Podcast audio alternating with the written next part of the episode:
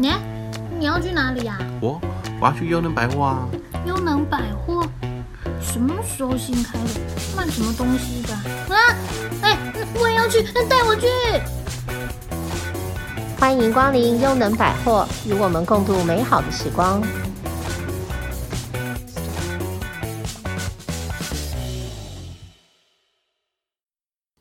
欢迎收听优能百货。今天呢，我想跟大家来聊一聊便利商店。不晓得大家对便利商店的感觉怎么样呢？便利商店对我来说真的是太便利了，我甚至无法想象呢，没有它的生活会是如何。最近呢，我在书架上呢看到了一本新的书，书名叫做《不便利的便利商店》。我当场就吓住了，就是不便利的便利商店，谁会要去啊？这个说到便利商店呢，它可是真的是万能的天神哦。现在没有它，几乎生活有一半以上的服务都没有办法，就是顺利的完成哦。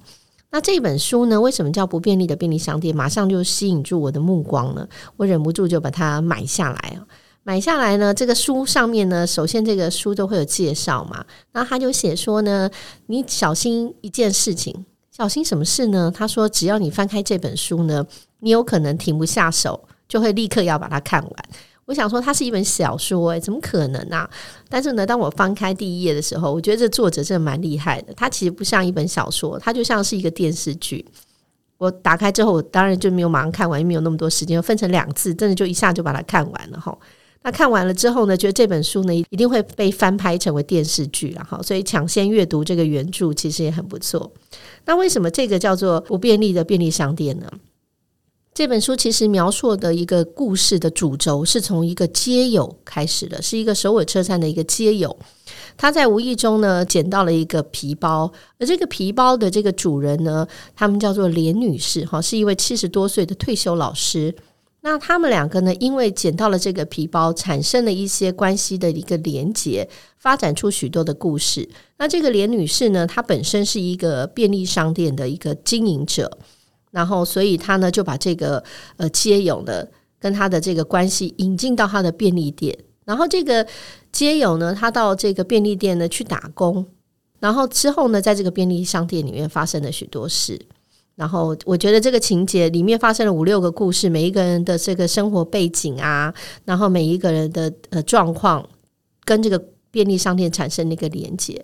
其实我对便利商店啊。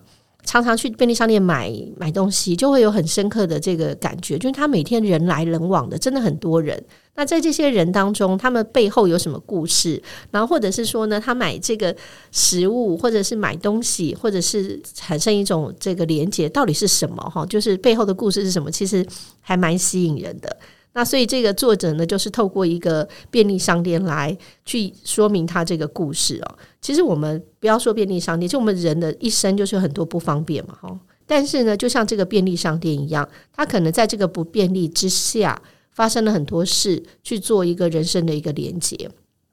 然后我在这个书里面读的时候，有一个就是重新再读到这句话，我觉得哎呀，真的好久没有没有想这个事情了。他就是那个大家知道那个巴布迪伦嘛，哈，他也是有一点争议性，然后不过毕竟是得过诺贝尔文学奖的。他说呢，他的外婆没有想到巴布迪伦的外婆也这么有学问，跟他讲了一句话。他说呢，幸福呢不是在通往目标的路途上的某一样东西，而是那条路的本身就是幸福。你所遇见的每一个人呢，都在这个苦苦的挣扎，跟什么对抗？不知道。所以呢，我们必须要在这条路上很亲切的待人。那这句话呢，就在这个故事，就是等于这本小说的一个串起来的一个主轴。所以透过这个，原先是一个街友，然后那个街友呢，他可能就是呃说话也很缓慢啊，身体也很肮脏啊，被大家排斥。那他怎么透过他在这个便利商店里面的工作呢？然后影响了身边其他的人。然后这本书最后很有趣的哈，就是因为那个街友刚开始的时候，是因为他当街友，他为什么会变街友，他也不知道。在这个故事的开始，他为什么会成为街友，不知道。然后他因为酗酒，对他过往的这个事情完全不，他到底有没有家人，他到底有没有妻子啊、儿女啊，或是说他是做什么，他完全不知道。到这个小说到最后的铺陈是有这个答案的，先不能爆这个梗啊，哈，先爆雷不能爆出来。就他最后会知道说，这街友到底是谁，他的身份到底是什么。所以这本小说呢，我觉得看起来有趣的地方呢，不光是它里面很细腻的，就是它这个街友跟其他的人的互动，影响了别人的人生。